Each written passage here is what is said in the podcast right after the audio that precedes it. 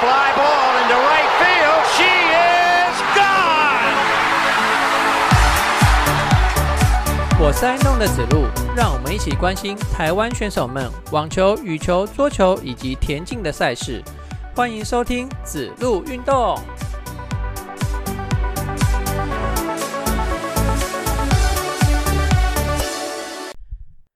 欢迎收听子路运动第三十一集节目，我是爱弄的子路。这期节目啊，我打算用澳网来当做节目的开头哦，因为呃，澳洲网球公开赛啊，在一月十四号礼拜天，就是我录音的昨天呐，已经开打了哈。然后我在运动世界有看到一篇文章哦，它是写有关于澳网的十件事啊，然后所以我就把它拿来啊，当做我这期节目的开头这样子。不过我不会把全部的内容都念出来，我大概念个概要这样子啦哦。然后这篇文章呢，作者是布鲁斯爱网球，然后文章标题是二零二四年澳网开打，带你一探澳网十件事。呃，我想如果你对等一下我讲的内容啊，想要有更深入的了解的话呢，哎，你就可以到 Google 去搜寻这篇文章这样子。那我我不会把全部内容都念出来，这个是念个大概了哈。好，那第一件事情呢是澳网澳洲网球公开赛，它是在一九零五年开打了。你算一下，一九零五年至今已经超过一百年了，他已经一百一十一百一十多岁了哈。然后他是四大网球公开赛里面最早开打的比赛，这个我相信所有的棒球迷应该都不是棒球迷，网球迷应该都会知道了哈。每年的一月第三周，大概都是这个日期哈，就是澳洲网球公开赛开打日期啊。那它前一周的话呢，就是会外赛的开打开打的时间这样子。再来第二件事情是说，澳网呢，它的开打的地方呢，不是在澳洲的雪梨哦，它是在墨尔本。这个我相信所有喜欢网球的人都会知道，它是在墨尔本开打的啦。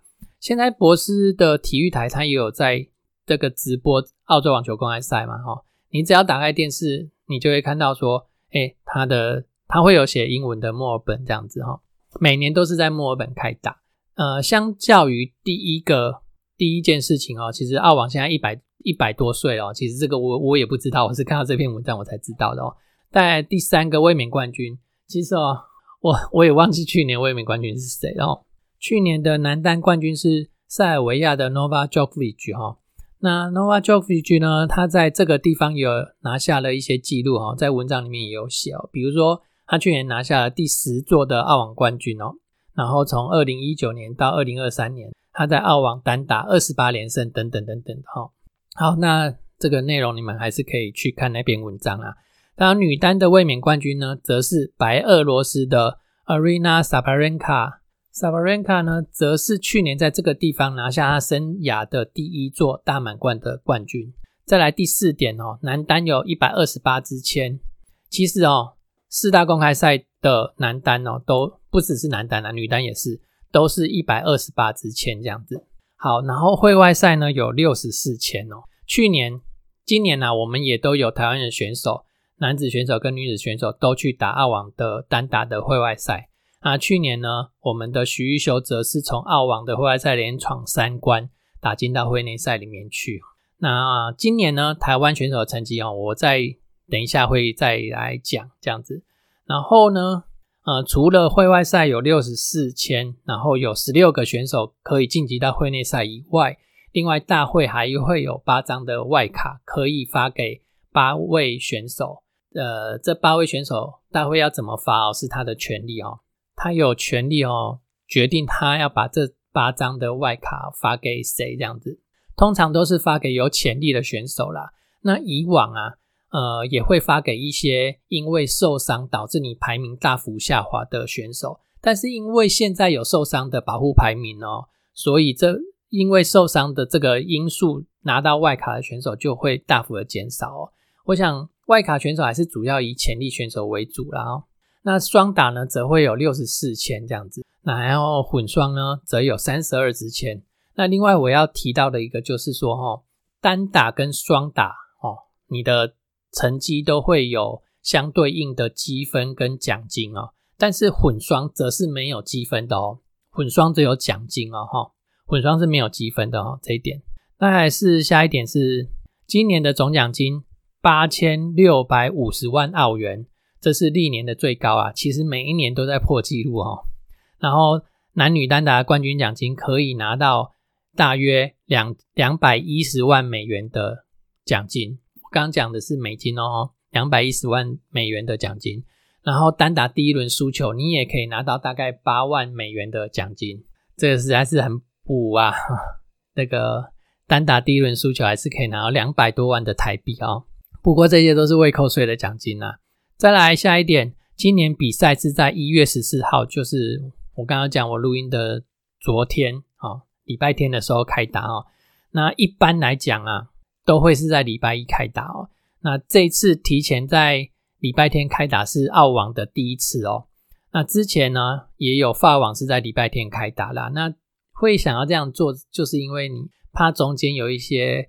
呃，天灾人祸啊，导致你的赛程会会打不完哦。那之前我记得不晓得在哪一个大满贯的赛事啊，还有打到凌晨三点还在打球的哦。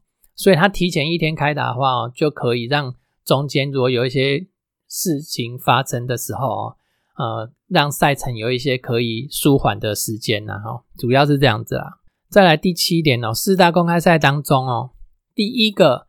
有屋顶的中央球场哦，就是澳网哦，这是 Red Level Arena 这个球场哦，这有个难念的，可以容纳接近有一万五千名的观众啊，它是有屋顶的中央球场哦，是四大公开赛里面第一个有屋顶的的中央球场。另外两个副球场 Junction Arena 还有 Margaret Court Arena，那这两个球场呢，也同样都有屋顶哦，然后下雨天都可以关闭哦，然后三个场地都有。屋顶，这也成为了四大公开赛里面唯一一个三个场地都有屋顶的公开赛。好，再来，今年官方的使用球是当洛普 （Dunlop Australia Open）。这个其实有打球的人都知道，这个球不好打，它真的不好打。我像我们以前都是打那个 Wilson 的球啊，Wilson 的球真的是比较好打哦。然后第九个。澳网全面使用鹰眼系统啊，这其实在其他的大满贯也是用鹰，有都有用鹰眼系统，然后，然后呢，呃，每盘呐，每位选手都有三次的挑战机会，如果打到 tie break 的话，就会再多一次挑战机会，这个就是所谓的这个抢七的时候啦，会再多一个挑战的机会这样子。然后比赛现场实施无现金交易哈，你必须要用信用卡呢，或者是用各种的配电子支付去付。你要买的任何东西，比如说你要买票啊、买纪念品、买食物、饮料等等哦。好，那这就是这个这一集用这个澳网的一些资讯呢，来当做节目的开始。那接下来呢，我们就进入我们的节目内容。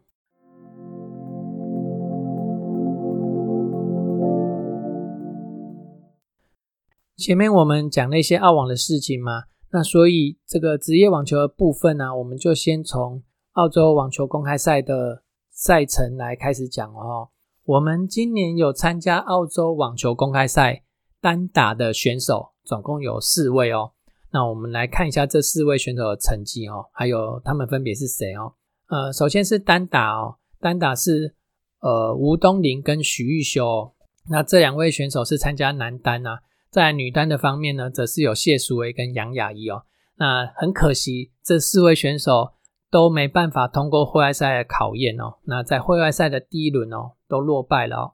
然后呢，我们来看徐玉修，他在去年的此时，去年的此时，他有参加澳网的户外赛，他在户外赛连胜三关，打进到会内里面去哦。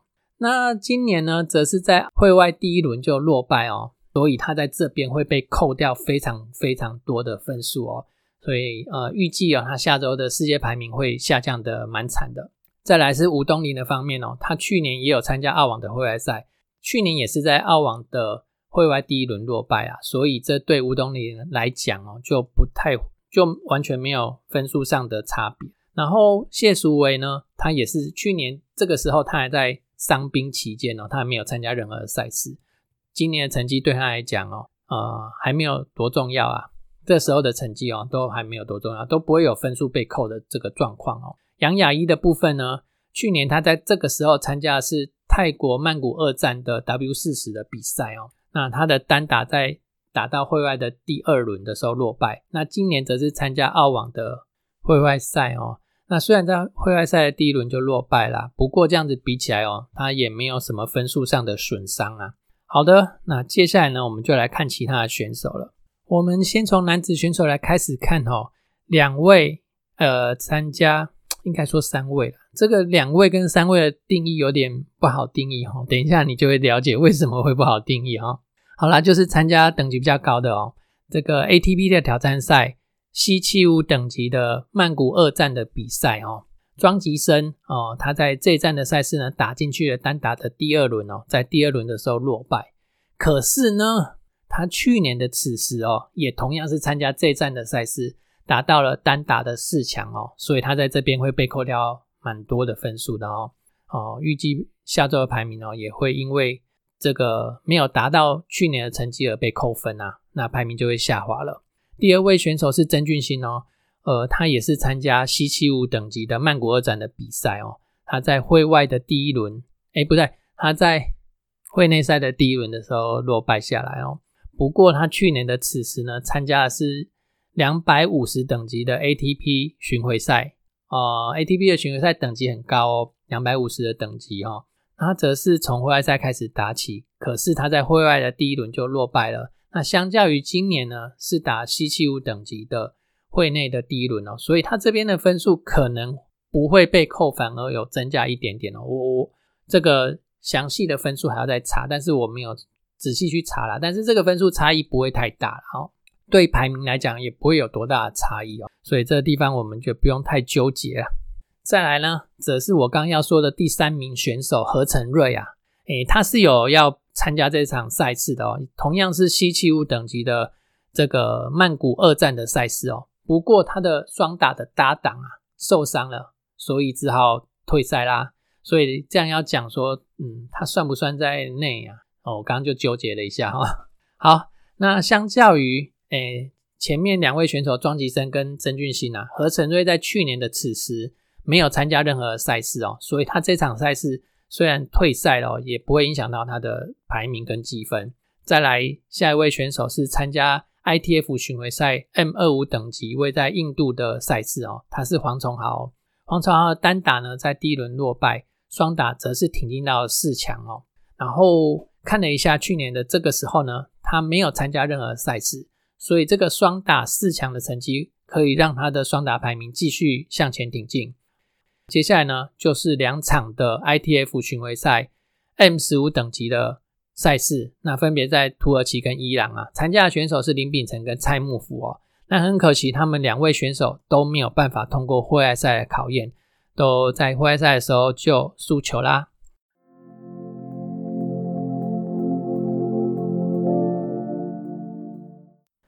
接下来我们来看一下女子选手的部分。女子选手除了刚刚有提到，呃，澳洲网球公开赛单打户外赛的谢淑薇跟呃杨雅一以外呢，另外呢还有谢淑薇、吴芳贤，然后张浩晴，他们三位选手都会从澳网的女双会内赛，就是大概在今天我录音的今天啊，或者是我节目 上架的那一天。都分别会出赛哈，都有可能会出赛了。他们双打都是从会员赛、会内赛开始打起的哦。那可以期待一下他们三位的双打的成绩这样子。那除了他们三位选手以外呢，我们来看一下其他的选手。接下来赛事等级比较高的是 W 五十的泰国曼谷二战的赛事哈。W 五十就是 ITF 的巡回赛了哈。他在男子那边是 ATP 的挑战赛，在女子这边是 ITF 的巡回赛哈。参加的选手啊，梁恩硕是比较成绩比较不理想啊，单打跟双打都在会内的第一轮的时候落败哦。可是呢，他去年在这一站的双打是拿到冠军的哦。这样子一来一往之间分数会被扣很多哦。那杨洋这个不是我刚讲错名字，是梁恩硕了哈。啊，这样子的话，他的双打就会被扣掉很多的分数。呃，这个双打世界排名下周应该会。有也是有一定程度的下滑啦。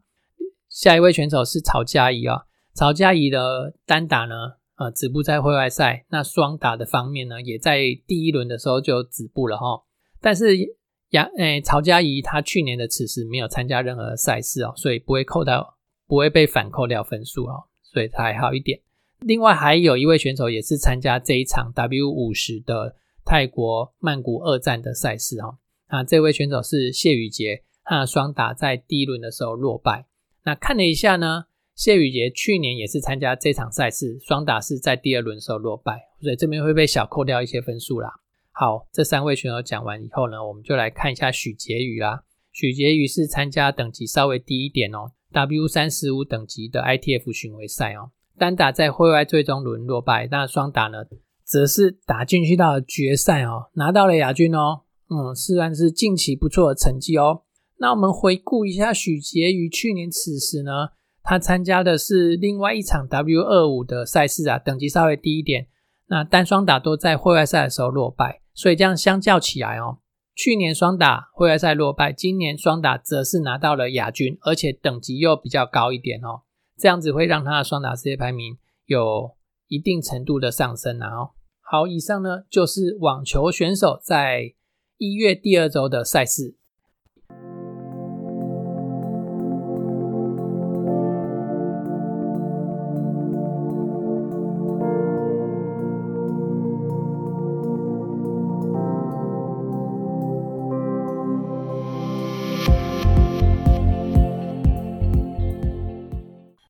节目的第二阶段呢，我们进入的是羽毛球的赛事。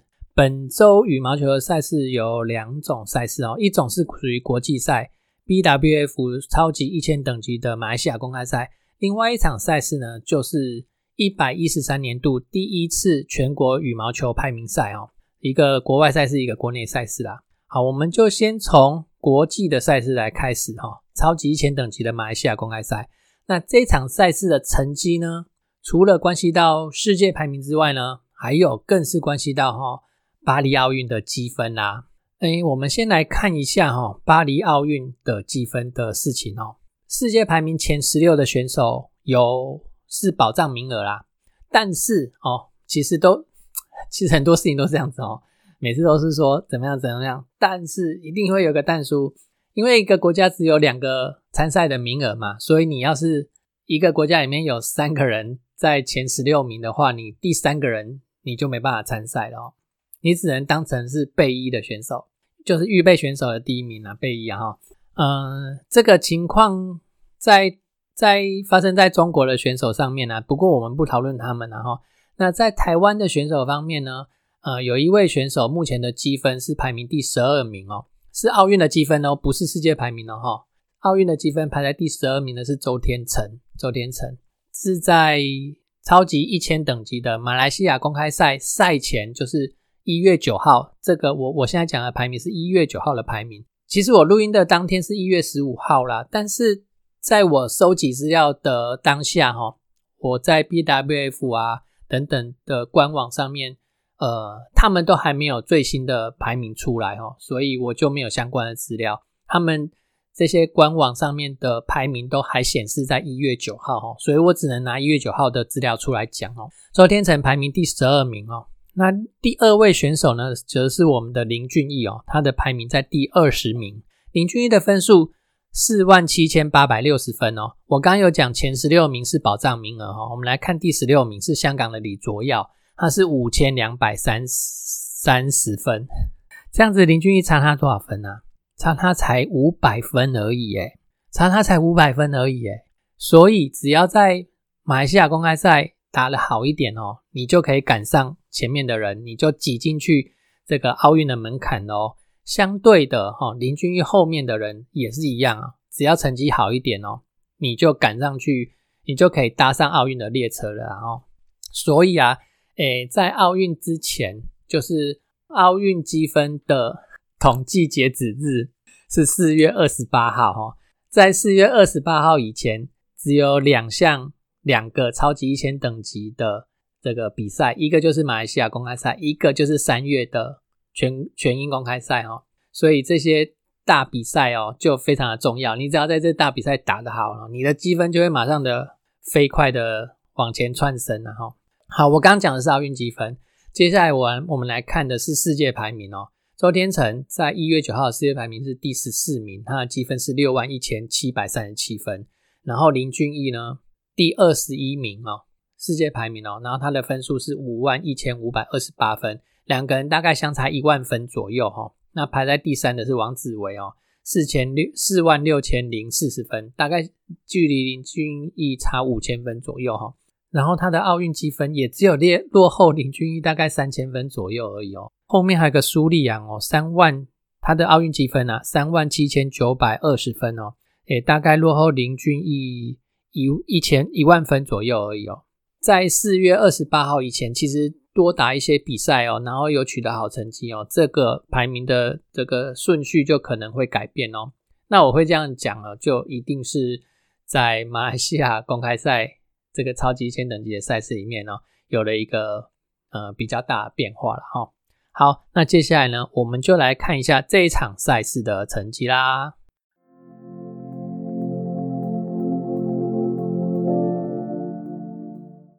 先从男子单打来开始啊，我们上周看过这个这场赛事的轮廓嘛哈。台湾选手男单本来有四位选手参赛哦，在最后一刻有其他国家的选手退赛。那李佳豪补进来了哦，最后的男单选手台湾参赛就变成五位啦。好，那来看一下这五位选手的成绩哈。先是周天成在第一轮三十二强的时候输给了这个是法国的波波夫哥哥啊，波波夫有兄弟俩啊。那个周天成输掉的是波波夫的哥哥哈，二十四岁，对方二十四岁。周天成是七十九年次啊，大家算一下他几岁。然后王子维啊，他也在第一轮的时候输给了加拿大的杨灿哦。然后苏利扬呢，呃，在三十二强的第一轮呢，输给了这个是印尼的金廷。递补进来的李佳豪，则是在三十二强输给了中国的李思峰哦。这个李思峰啊，跟李佳豪这场比赛哦，打得相当的精彩哦。李佳豪残战了三局哦，每一局的比数都还算蛮接近的。到了第三局哦，也是惨战到，呃，我记得是二十一比十八输球吧，好，差一点就把李世峰给拉下马来哦，很可惜哦，没有没有成功哦，所以李佳豪在第一轮的时候就落败了。台湾唯一一位晋级到第二轮的选手是林俊逸啊，林俊逸晋级到第二轮时候遇到呃泰国的昆纳武特维迪善哦，世界排名第七的选手，去年昆纳武特维迪善在羽球。世界锦标赛里面拿到了冠军哦，两个人在这场比赛第二轮的交手里面，林俊逸以二比零的局数获胜哦。我觉得有一点点运气的成分，当然实力必须要有啦哈，实力要加上运气嘛哈。那个泰国的库拉武特维提赛呢，他的第一轮的对手我记得好像是日本的长山干太吧哈，两个人缠战的非常的激烈，打了将近两个小时哦。我想泰国的库拉武特维提赛在那场比赛里面。费尽了心力，最后赢球，但是体力应该有非常非常严重的下滑了哈。哎，他们两个是打到哦，两个人都躺在地上，要用拍子撑地才才站得起来哦。那，因为我刚好有看到那场比赛啊，所以我我就知道那场比赛的战况非常非常的激烈哦。那打完一场激烈比赛之后，第二天的回复总不会那么好啦。哈。讲真的啦，这也是实际上的事情呐。嗯，所以我说。林军赢到赢下这场球，哦多多少少有一点点运气的成分在，但是比赛本来就是要有运气啊，本来就会有运气的成分在里面啊。运气之外哦，最终还是你的实力要能够扛得住啦哈。林军也确实是扛得住啦，加上运气的成分在，就以呃算是不是有很大的威胁的状况之下呢，就赢了第二轮的比赛哦。然后到了第三轮，面对的是。打败李佳豪的中国选手李思峰哦，李思峰的世界排名呃第三名，然后去年拿下亚运的冠军，还有全运公开赛的冠军哦，所以李思峰也不是一个好惹的人物。但是呃，林俊逸同样是打败了李思峰哦，那场比赛 我也有看，我觉得 林俊逸的运气成分也是蛮好的，因为李思峰很明显的就不在比赛的状态内哦，怎么打都有问题。怎么打球就是出界啊，或者是过网啊？他那场比赛的手感真的是差了非常的多。哦。既然对手状况不好，我只要把我自己给稳住哈，我就可以赢下这场比赛哦。林俊就顺利的抢进到四强啊。然后在四强的时候输给了丹麦的安东森，最后安东森是这场赛事的冠军。然后我前面有讲哦，呃，林俊一落后周天成的世界排名还有奥运积分都大概落后一万分左右，然后后面在追他的王子维啊，世界排名的积分大概落后他五千分，然后奥运的积分大概落后他三千分左右哦。可是这场比赛，林俊一打进去到了四强，周天成跟王子维还有其他的选手都在三十二强的时候止步哦。三十二强在这场赛事只能拿到三千分，林俊一的四强可以拿到八千四百分哦，所以就可以把他跟周天成的分数从一万分给拉近到剩下只有五千分的差距了。同样的，他就把后面的王子维的分数从落后三四千分甩开到将近一万分。哎，这个非常非常的补哦！这场比赛的四强非常非常的补哦。台湾的一哥也许在今年的上半年就会换人哦。如果林俊一继续维持现在这个好状况以及好签运的的状况之下哦，就很有可能在今年上半年把台湾的一个换成是自己坐上去哦，也同样的就让自己取得这个奥运的参赛权哦。我刚刚有。哎，刚刚在节目的前面那边的时候，我也有讲到嘛，他的奥运积分前十六名是奥运的保障积分嘛，哈。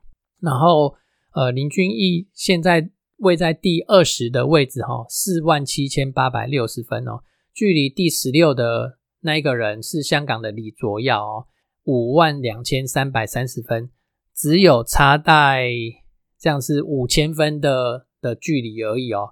其实前进到第十六名算是保障名额啦，但是最重要的是你在目前的第二十名哦，到时候也是挤得进去奥运的参赛权呐，也是可以拿得到的啦。哦，主要就是说，诶，你不能被第三位选手给超越过，就是说不能被王子维或者在更后面的这个苏丽阳给超越过了，因为一个国家只能有两个参赛名额嘛，你要是被后面的人超越了，你就变成被取第一名啊。你就要必须要是那个正取的人，呃，到时候可能受伤或者各种因素没办法参赛的时候，你才才轮到被取的人有资格嘛。所以其实你的那个奥运积分的排名，你落在这边算是安全名单了，只要不要被自己国家的其他选手超越哦，这反而是更重要的事情哦。我这边补充一下哦，羽毛球这边呢，我就没有把去年此时的。马来西亚公开赛的成绩给放进来了，因为呃去年此时的马来西亚公开赛的分数并不列为奥运的积分赛嘛，是从去年五月一号的赛事到今年四月三十号的赛事为止的赛事才有列为奥运的积分赛。我们在羽毛球这边呢，更看重的是奥运的积分呐，所以我们就不需要跟去年此时的赛事来做一个比对哦，因为那个影响到的是世界排名。并不是影响到奥运的积分排名，所以这是有有一个不一样的地方在啊哈。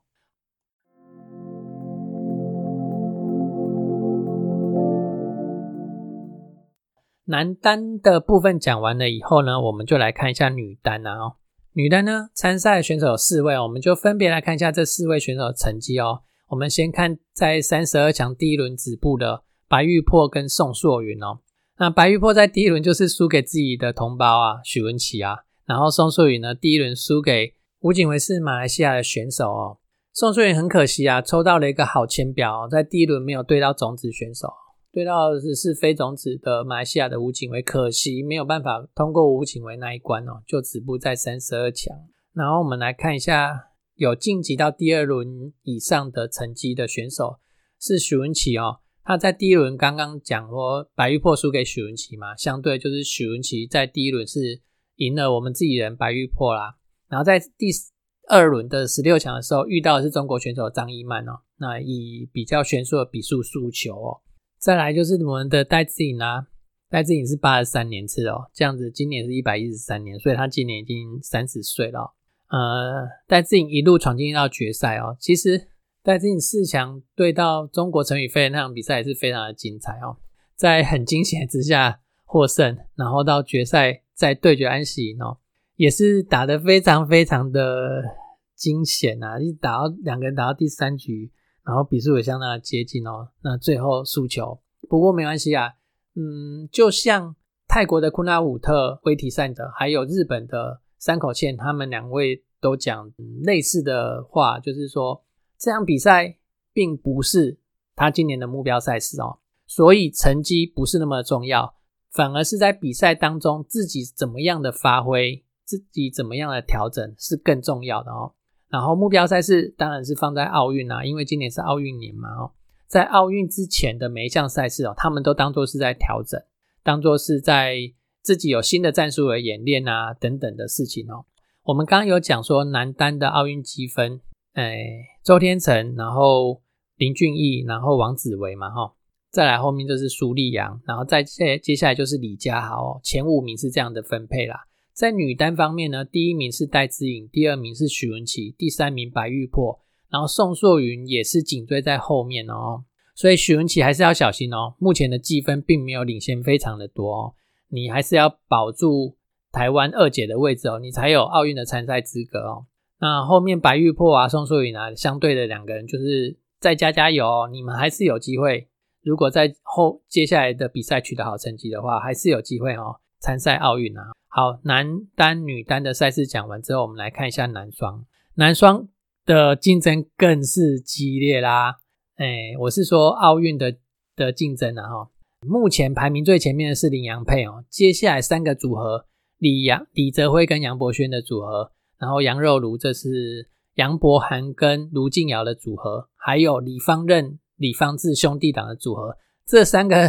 组合的分数非常非常非常非常的接近哦，我刚讲了几个非常，真的是非常的接近哦。我们来看一下，我来找一下他们的积分嘿。目前奥运积分排名第二十的是李泽辉跟杨博轩，四万五千九百八十分；第二十一的是卢金尧跟杨博涵，四万五千三百八十八分，这个差距在百分哦。连千都不到哦，然后排名第二十二的就是李方任跟李方志的兄弟档哦，四万三千八百一十分，他也才落后两千分左右而已哦。这都是一场赛事的成绩就可以翻转的哦。啊，但是我还是要强调一下啦，我刚讲的这个第二十名、二十一名、二十二名哦，这个资料是一月九号的统计数据，并不是我录音的今天一月十五号的数据哦，哈。因为没办法，BWF 的官网还没有更新，所以我也没有最新的资料可以给你们啦。呃，反正就是他们三个组合的位置非常的接近。那前面第一前面的一个席次已经被我们的羚羊配给占住了哦，所以变成他们三个组合抢第二个席次啊。哈，好，然后我们来看一下他们呃这三个组合在马来西亚公开赛的成绩是怎么样的哦。首先是羊肉炉的组合哦。卢静瑶跟杨博轩、杨博涵，我又讲错了。卢静瑶跟杨博涵的组合，他们在三十二强输给了呃王耀新跟张玉宇哦，这是马来西亚的组合哦，这很可惜啊。那个亚运的时候也是输给王耀新跟张玉宇哦。那其实我们的林洋配啊，他们也在第一轮就输球了，他们是输给了第七种子日本的小林宝木组合哦。然后有晋级到第二轮的呢。是李泽辉跟杨博轩的组合，还有李方任跟李方志的兄弟党哦。嗯，他们两位，他们两个组合在第二轮的时候也都分别的落败下来哈。可是你看这样子一来一往之间哦，呃，李方任跟李方志晋级到第二轮，相对的就本周的分数就会超越卢静瑶跟杨博涵的分数喽。然后李泽辉跟杨博轩呢，也晋级到十二轮，十二第二轮的十六强以后呢。它的分数相对就是拉开，跟羊肉炉的分数就是拉开了哈。好，那这是四个这个台湾男双组合的成绩啊。对了，我这边再补充一点哦。刚刚讲单打的保障名额是前十六名嘛，那双打的话就是前八名哦，就是不一样了哦，不是前十六名哦，单打是前八名才有保障名额哦。不过因为有很多国家都会超过两三个组合以上啊，所以到时候你即使排名在呃，二十名左右，应该都还是有机会可以参赛这个巴黎奥运的啦，哈，还是有机会的，只要不要被自己的同胞给超越你的排名就好了。目前的状况是这样子的哦。好，女双的部分呢，我们只有一个参赛组合哦，就是李嘉欣跟邓淳勋的组合啊。然后这个组合呢，在三十二强的第一轮就遇到了世界排名第三，南韩的金昭英跟孔世金昭英跟孔熙荣哦，那就只落二输球啦。嗯，那女双一直是我们最弱的点嘛。等一下我们在全国羽球排名赛的时候再来讲目前国内羽双的状况哦。接下来我们来看混双，混双的部分有两个组合参赛哦，排名比较前面的叶红威跟李嘉欣呢，在第一轮的时候输给了呃新加坡的许永凯跟陈维涵的夫妻档。啊，很可惜输球哦。不然这个签运其实不错的哦。你第一轮没有抽到种子诶，你第一轮是抽到一样的非种子球员哦，然后输给了这个夫妻档哦。那夫妻档也蛮厉害的啊，在这场赛事里面好像是打进去四强吧。我印象中，如果没记错的话，至少有八强啊。但是我印象是四强这样子，可见这夫妻档的状况是不错的哈。那另外一个组合张克奇跟李子珍呢？则是在三十二强也是输给了呃陈炳顺跟谢怡倩这对呢，这是马来西亚的组合啦哈。嗯，我们听到呃以上的名字啊，比如说张克奇跟李子珍，他跑来打马来西亚公开赛，所以他们就不可能留在国内打这个羽球排名赛。所以原本的张克奇的男双是跟伯里维搭配的嘛哦，诶，因为张克奇跑来打这个国际赛了，所以。伯里维在国内的呃男双呢，他就必须要拆伙去找别人来搭，然后打了这一次的全国羽球排名赛哦。因为等一下你就会听到玻璃有个名字啊。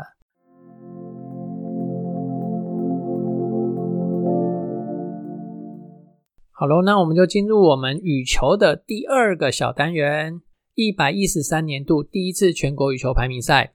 呃，我想先讲一下一百一十二年度第二次全国羽球排名赛的冠军，第一名呢是王博威哦。那这边要特别把上一上一次的第一名要特别讲一下，因为第一名就有这个荣耀嘛。哦，那我们来看一下，那这次的第一名是谁哦？这次的第一名呢是廖卓甫哦，廖卓甫。我记得我去年在讲呃年终的排名的时候，我有特别提到廖卓甫哦，他其实。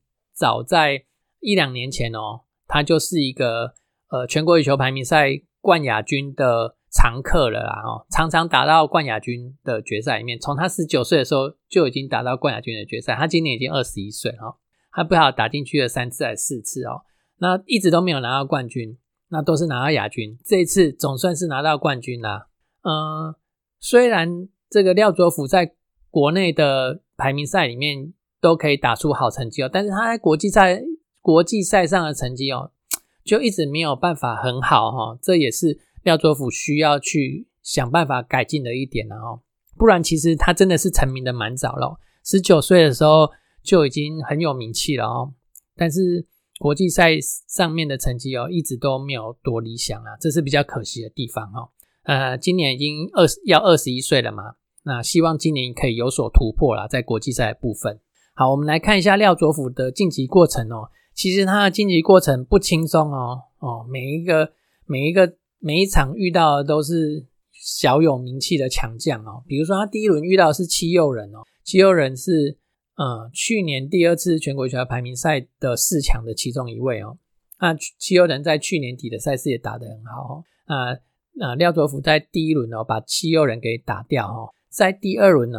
打掉的则是河库的两名大将之一的黄玉凯哦，黄玉凯是我看好的选手嘛，我相信有在听这个节目的的听众朋友应该都很知道，我一直都提黄玉凯哦。廖卓甫在第二轮就是打败了黄玉凯哦，这也是打得很不轻松哦。然后到了第三轮哦，他则是打掉了去年第二次全国羽球排名赛的第一名王博威哦。到了决赛哦，他打掉了学长哦。八十八年次的，诶我刚刚没有讲廖卓甫是九十一年次的哈。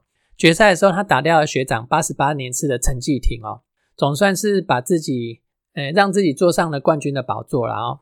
一百一十三年度第一次全国羽球排名赛第一名廖卓甫，那第二名呢，就是我刚刚讲八十八年次的陈继廷接下来我们看一下三四名，第三第三名是九十一年次的王博威，然后第四名呢，哎。九十三年次的黄玉哦，这也是黄玉在全国羽球排名赛里面打出来最好的成绩了。再来第五名，第五名是八十八十八年次的黄品贤，黄品贤是林君玉的同梯啊哈。然后第六名呢，哦，这是新面孔哦，从会外赛打进来的哦，这是九十五年次的黄伟，哎，讲错，九十五年次的苏伟成啊，这个九十五年次的苏伟成哦，这是呃生涯最好的成绩啦哈，诶，到目前为止最好的成绩哦，全国羽球排名赛第六名的位置哦，看看以后有没有办法再从第六名继续向上挺进哦，然后第七名呢？则是九十二年次的黄玉凯哦，这是我常在追踪的选手。然后第八名呢是九十年次的杨洋，我刚刚都有把年次给念出来哦。你会听到前诶第一名到第八名之之中，只有两名选手是八开头的年纪哦，都是八十八年次的啊，就是陈继廷跟黄品贤哦，两位都是八十八年次的。其他的选手都是九开头的哦，八名选手有六位是九开头的哦。你看我们男单。其实，嗯，竞争的还蛮激烈的哦。那每个选手都很有实力哦，就看临场发挥的好不好了。好，我们男单看完以后，我们来看一下女单哦。这个我的资料是从那个羽羽球协会来的哦。羽球协会是先放男单，再放男双，然后才放女单啊。所以我刚找的时候就找了有点久。女单，女单的第一名，我你我我这样要讲一下。我们刚刚有我特别把年次讲出来，然后你再来听看女单的名次年次啊年次，女单的年次哦就跟男单有点不一样哦。女单新生代哦没有办法很快的窜出来哦，这是比较可惜的地方哦。女单的第一名是八十九年次的林思云，八十九年次今年是过一百一十三年嘛，这样是二十四岁哦。然后女单的第二名呢洪逸婷哦，八十六年次，八十六年次。这个都是两个都是八开头的哦，然后第三名呢，于千惠八十四年次，然后到了第四名哦，总算有个新生代的脸孔哦跑出来了，王佩瑜九十五年次哦，王佩瑜九十五年次哦，这个大家要记住这个名字哦，她是女单八强里面最年轻的选手哦，然后再来第五名呢，八十七年次的邱品倩，第六名八十八年次的林祥提。第七名是八十七年次的梁廷瑜，然后第八名呢，这个是新的面孔哦，之前都没有听过他的名字哦。九十二年次的谢子莹，好，那我们这个女单的八名选手都念完了，只有两位是九年级生，其他六名都是八年级生。我刚刚想了一下哦，那个跟男单的部分刚好是相反哦，男单是两名八年级生，六名九年级生。然后男单跟女单呢，都各有一名九十五年次的选手打进到八强的赛事里面去哈。接下来是男双，男双就非常非常非常的有趣啊！我讲了三个非常哦。那个我们去年底啊，在我节目里面还来最多次的男双组合是谁？苏敬恒跟林炳伟嘛哈。我有特别讲说，苏敬恒跟叶红卫两个人拆伙之后。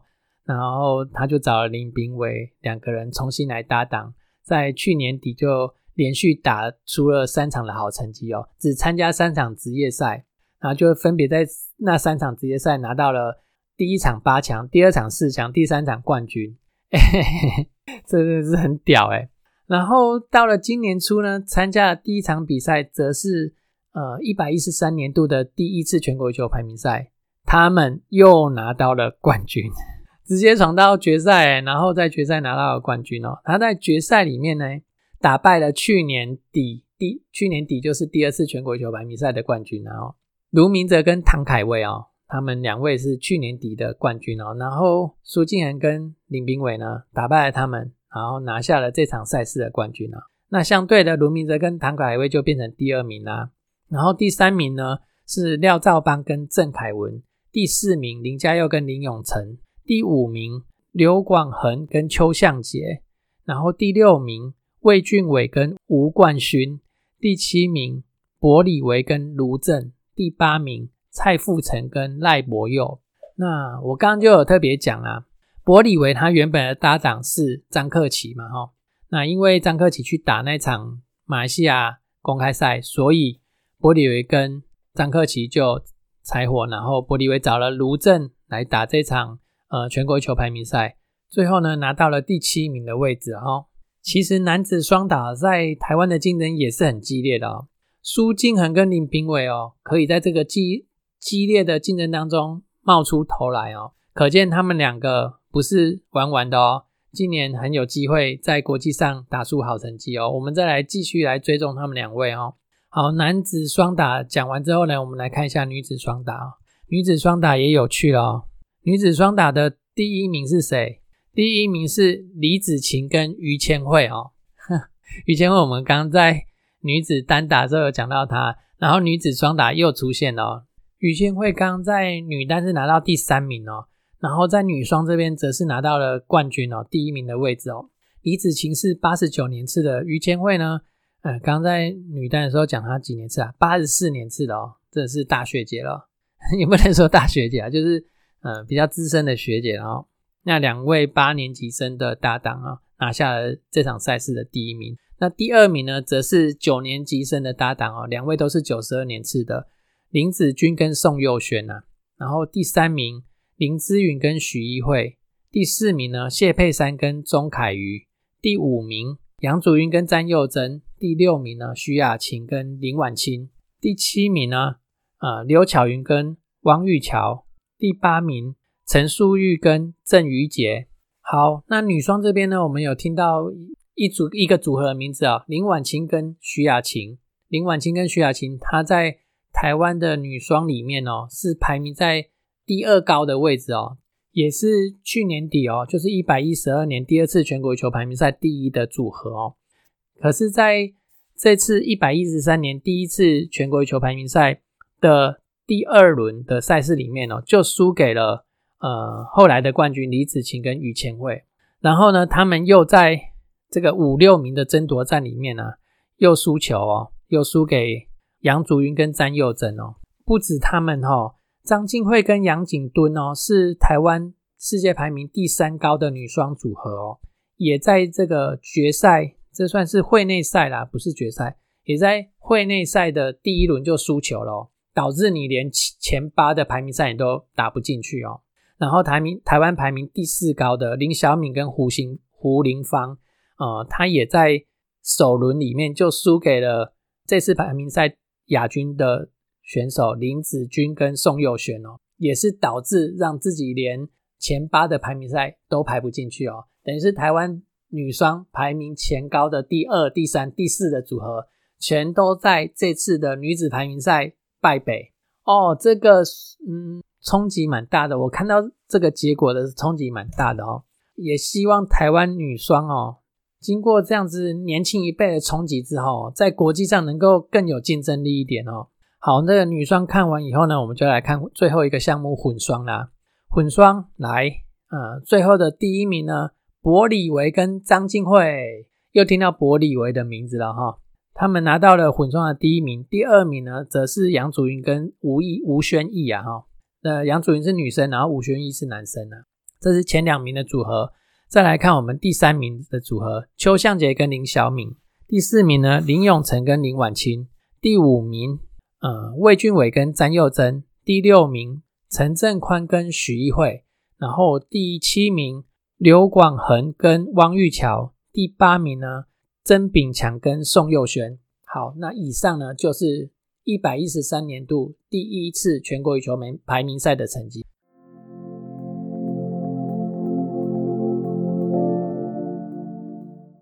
最后第三单元呢，我们来到 WTT 的桌球赛事哦。这是一月八号到一月十三号在杜哈举行的球星挑战赛，总奖金二十五万美元，在桌球界算是奖金算高了哈。然后他单打呢六十四千，双打则是十六千的赛事。我们来看一下参加的选手。单打方面呐，台湾有三位选手从会外赛出发，三位选手直接打会内赛。然后我们先来看从会外赛出发的选手：黄燕成、杨子怡。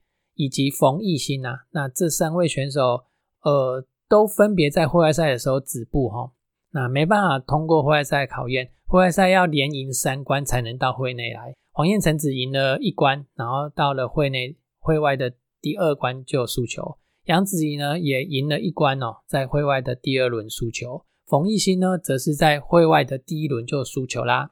那三位从会内出发的选手呢，庄智渊。在会内的第一轮就输球了。然后高承瑞呢，会内的第一轮赢球之后呢，在第二轮的时候输球。成绩比较好的是林云如，林云如打到了第四轮哦，遇到了中国世界排名第四的选手梁靖昆，那最后以一比三的局数输给了梁靖昆哦。这同时也是林云如连续两场赛事输给梁靖昆。上一场赛事上周举行的 WTT 男子年终赛哦，那林如在第一轮就遇到梁靖昆哦，也是输球啊，啊，等于是连续两场赛事都输给中国的梁靖昆啊。好，再来女子组的方面呢，女子组只有一位选手从会内赛出发哦，另外还有五名选手呢，都是从户外赛出发。那我们先来看从会外赛出发的选手哦，很猛哦。先是郑先知哦，在会外的第一轮输球哦，其他四名球员通通通过会外赛三轮的考验哦，然后晋级到会内里面去。那分别是黄宇桥。然后刘星一还有李玉纯在会外三轮的考验结束之后呢，很可惜没办法通过会内第一轮的这一关哦。然后在会内的第一轮输球啊，三名球员都是会内第一轮输球。那陈思雨呢，则是通过会外赛三轮的考验之后呢，又在会内的第一轮赢球哦，然后打到会内的第二轮才输球。那另外一位从会内赛直接出发的选手是郑怡静。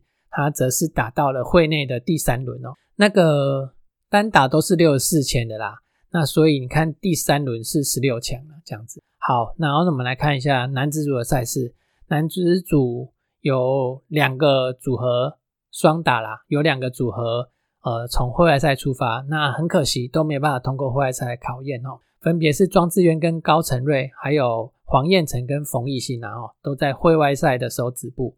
那女子组合方面呢，有一个组合从会外赛出发，是黄宇桥跟郑贤之哦，他们也在会外的第二轮的时候输球，止步在会外赛。那唯一从会内出发的女双选手呢，是郑怡静跟李玉纯。那很可惜呢，两这个组合也在会内的第一轮的时候输球。好，那我们来加印一个一个比较有趣的的事情哦，就是六十岁的选手卢森堡的倪夏莲。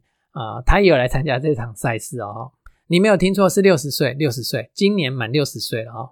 啊，他打到了第三轮去哈，跟郑怡静一样，都打到第三轮。然后在第三轮的时候，输给了中国的王艺迪啊。王艺迪好像没记错的话，世界排名不是一就是二了哈。王艺迪很很角色哦，而且我们的倪夏莲不是我们的，倪夏莲是卢森堡的。那他他原本是中国籍的选手啦。她嫁到卢森堡以后，就取得卢森堡国籍，这样子。那那个倪夏莲还从王一迪手上拿下一局哦，也真的是六十岁的狠角色哦。今天起救丁拿骂出来爬了哦，这很恐怖。我那个倪夏莲她也会参加奥运哦，二零二一年的东京东京奥运她也有参赛哦，所以我预计今年二零二四年的那个巴黎奥运她应该也会参赛哦。到时候大家也可以看一下它的表现哦，救丁拿骂出来爬哦。